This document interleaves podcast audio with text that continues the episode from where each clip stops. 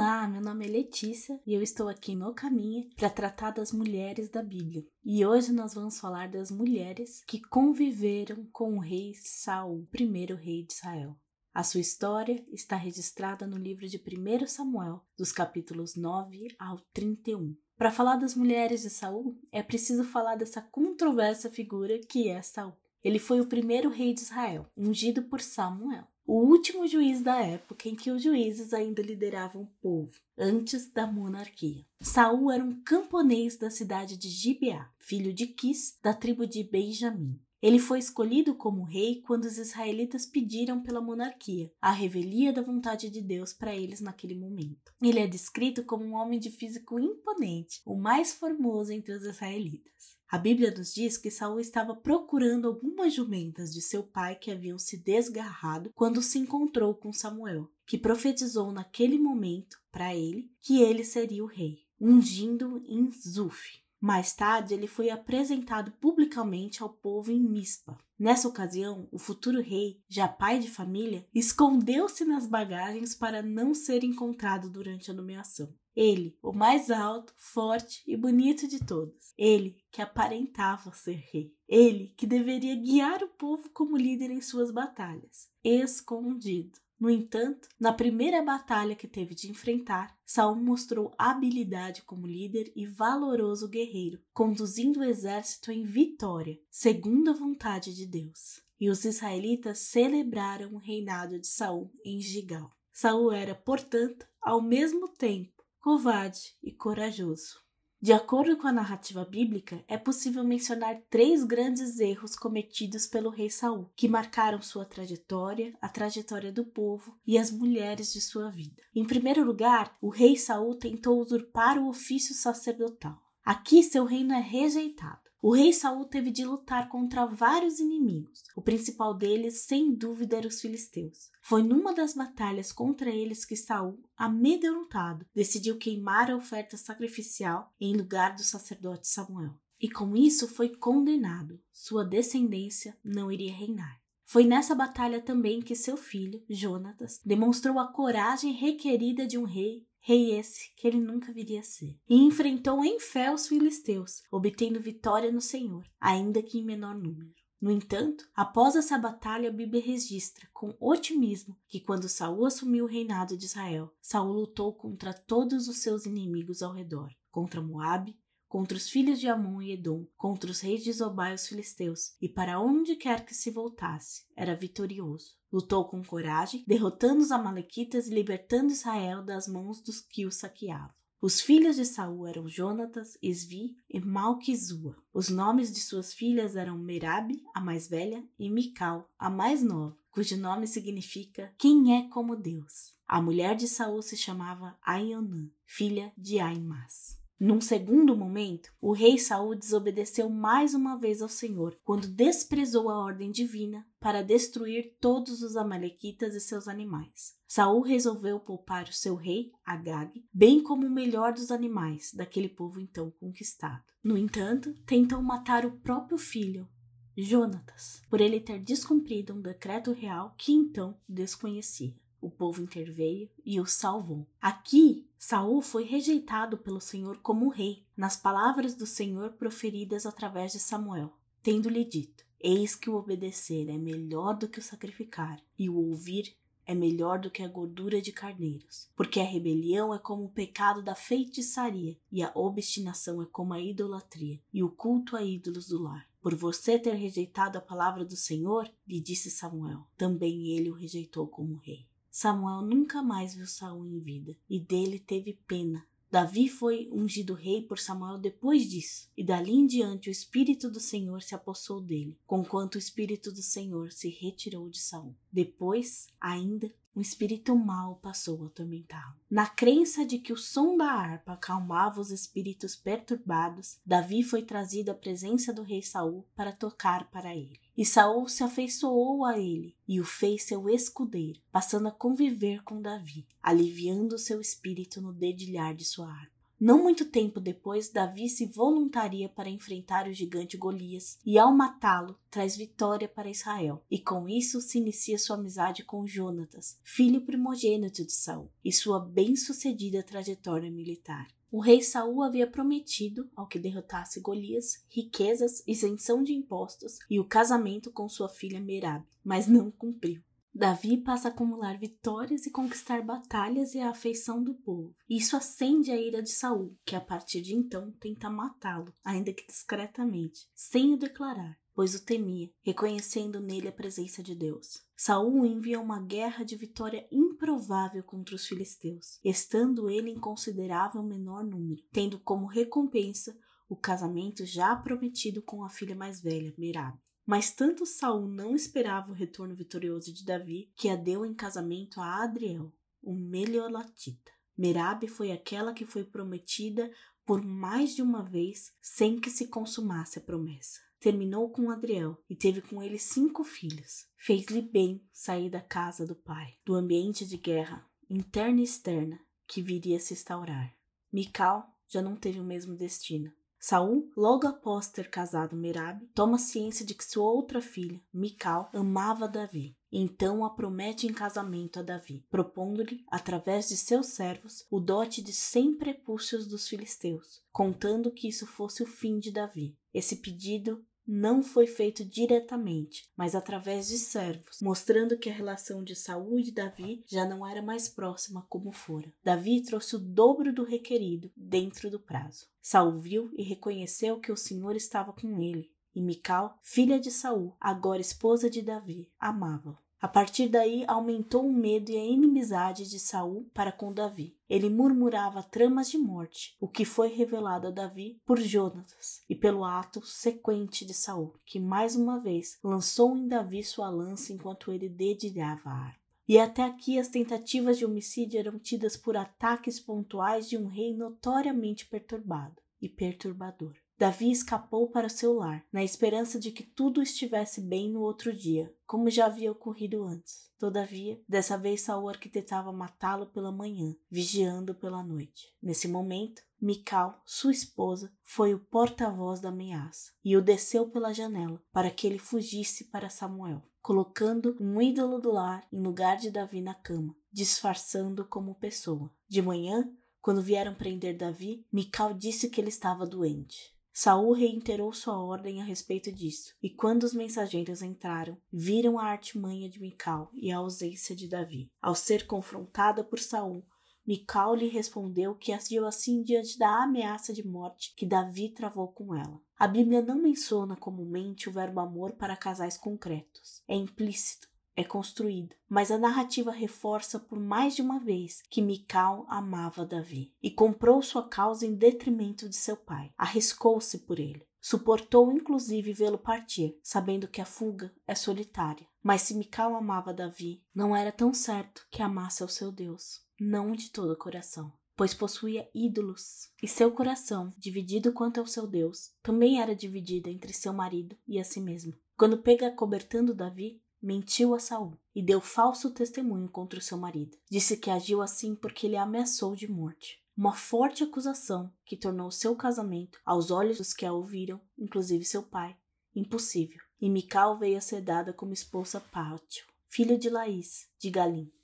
A partir dessa fuga de Davi do quarto dele de Mical, Saul passa a perseguir Davi e Davi passa a fugir de sua presença para não ser morto. Com o decorrer do tempo, Ambos travam essa guerra acompanhados por homens. A fúria de Saul foi tanta que matou os sacerdotes do Senhor em Nob que acobertaram Davi, bem como suas esposas e crianças. No entanto, o mesmo rei Saul, tendo cercado Davi e os seus, recua diante da invasão dos filisteus, entendendo seu papel como rei mais importante que sua vingança pessoal naquele momento. Ainda que isso livrasse Davi de suas mãos. Ele retomou a busca de Davi para o matar logo depois. E Davi, mesmo tendo tido oportunidade de o matar por duas vezes, não o fez, pois o entendia ungido do Senhor. E chegou a jurar a Saul que não eliminaria sua descendência ou apagaria seu nome. Nesse interim, Samuel morreu em um evento de grande comoção. A partir daqui, em suas fugas, Davi conhece e vem a se casar com Abigail, viúva de Nabal, e com Aionã, de Israel. E após esse período, Davi habita com os filisteus, que depois de um certo tempo animaram-se a juntar seus exércitos para lutar contra Israel. Samuel estava morto, e o medo encheu o coração de Saul ao olhar para o acampamento dos filisteus. E o Senhor não respondeu a Saul, não respondia mais, por mais que ele o tentasse consultar. Nesse contexto, tem-se o terceiro erro de Saul. O rei Saul confirmou sua terrível condição iníqua quando procurou a ajuda de uma médium em Endor. Como Samuel havia dito a Saul tempos atrás, rebelião é feitiçaria e obsessão, idolatria. Ciente disso, Saul tinha desterrado os médiuns e adivinhos, mas revogando seu próprio decreto e a vontade expressa de Deus, ordenou a seus servos que encontrassem para ele uma pitonisa, nome das mulheres que serviam a Pito, o nome original de Delfos na mitologia, deus da magia e adivinhação.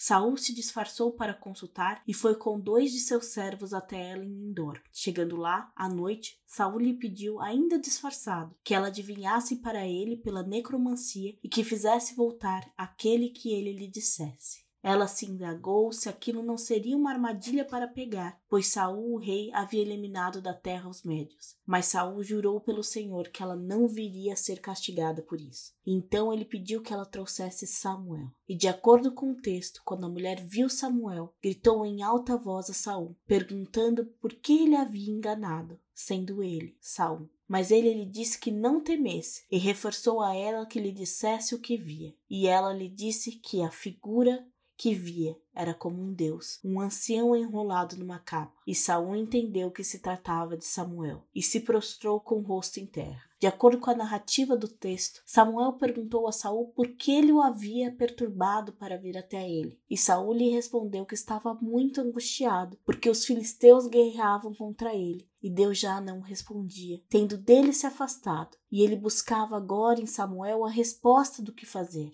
Tipicamente, Saul, desesperado, não busca Deus em arrependimento, mas busca as bênçãos de Deus e o que ele pode fazer para o livrar. E Samuel lhe disse: Por que você pergunta a mim? Visto que o Senhor se afastou de você e se tornou seu inimigo, porque o Senhor fez com você o que havia anunciado por meio de mim. Rasgou das suas mãos o reino e deu a alguém outro, que é Davi. Você não deu ouvidos à voz do Senhor e não executou o que ele, no furor da sua ira, ordenou contra Meleque. Por isso o Senhor fez isso com você hoje. O Senhor entregará também Israel com você nas mãos dos filisteus, e amanhã você e seus filhos estarão comigo. O Senhor também entregará o acampamento de Israel nas mãos dos filisteus. Ao ouvir isso, Saul caiu no chão, estendido e amedrontado, e por não ter comido nada até aquele momento, desde o dia anterior, faltavam-lhe forças. Então a pitonisa foi até ele e lhe disse: Veja, essa sua serva deu ouvidos à sua voz. Arrisquei a minha vida e fiz o que o Senhor me pediu.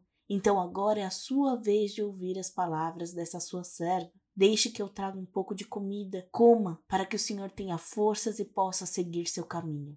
Ele se recusou, mas diante da sua insistência de seus servos, ele comeu um bezerro gordo que ela tinha em casa com pães que ela havia feito. E depois disso, Saul partiu com seus servos ainda aquela noite. A médium de Indor praticava necromancia no meio do povo de Israel, sabendo que a prática era errada e contrária a Deus. Era uma consciente idólatra rebelde a Deus e seus preceitos, mas era também conhecida, acolhedora, mansa, teve disposição em atender com sua comida Saul e teve tato ao tratá-lo. Nem sempre o erro reside no aparente destempero, como fazia Saul. A aparente calma e temperança externas podem esconder mares de contradição e rebeldia. Como vimos, o final do reinado do rei Saul foi trágico e melancólico. Cada vez mais ele foi se afastando do Senhor. Inclusive, ele foi perdendo suas características heróicas e se tornando um homem depressivo, rancoroso, medroso, perturbado. No monte de Boá, ele e três de seus filhos morreram com ele: Jonatas, Abinadab e Malquesia. Dos homens restou e por pouco tempo Isbosete. Temendo ser capturado pelo exército adversário, Saul lançou-se sobre sua própria espada tendo a empreitada se revelado insuficiente. Foi um outro homem amalequita que por fim teve de dar cabo à sua vida. Ao recolher os despojos, os filisteus cortaram a cabeça de Saul e penduraram seu corpo para vergonha pública. levaram suas armas para o templo de seus deuses. No ato de bravura, os homens de Jabes de Gileade resgataram os corpos de Saul e seus filhos. Depois de queimá-los, eles recolheram seus ossos e os sepultaram. Apesar de tudo, a morte de Saul e seus filhos foi sentida, inclusive pelo agora rei Davi. Davi ascendeu ao trono, mas não de forma pacífica. Primeiro foi ungido como rei em Hebron, mas em Gileade, Isbosete, último filho de Saul, era tido como rei, sustentado pelo que foi capitão do exército de Saul, Abner, que sete anos depois iniciou um celeuma com Joabe e assim uma guerra entre as casas de Saul e Davi. Nessa disputa, todavia, Davi se fortalecia e se firmava em Israel. Teve mais esposas além de Aioná, Abigail, Maca, Agite, Abital e Eglá, e filhos. Um tempo depois da guerra, Esbocete e Abner se desentenderam por causa de uma concubina de Saul, Aiá. E então Abner propôs aliança com Davi, ao que Davi condicionou receber novamente como esposa Mical. E aqui Mical volta para a história. Para ser de Davi novamente, ela foi retirada de seu marido. Tanto a amava que ele acompanhou, caminhando e chorando atrás dela durante boa parte do percurso, até que Abner o ordena que retorne. Um amor assim raramente não é bilateral. Foi possivelmente cultivado em trato e memórias entre os dois. E mais uma vez, com isso, a vida de Mikal, como ela conhecia, pela qual se afeiçoava, é interrompida e recomeçada a revelia dela, por uma ordem real, seja de seu pai, seja de seu marido. E agora não houve mentira da parte dela, como inicialmente se deu. O amor na Bíblia é mais que um sentimento, é um compromisso cultivado no dia a dia. Abner veio a ser morto por Joabe e Isbosete veio a ser morto por seus próprios capitães logo depois. E Davi o vingou. E todo o povo de Israel, unificado, aclamou Davi seu rei estabelecido em Jerusalém. E depois de vitórias, Davi tentou levar a arca de volta para Jerusalém, mas não seguiu apropriadamente os requisitos, e demorou mais três meses para Davi retomar a empreitada. E tendo tido sucesso dessa vez, Davi dançava com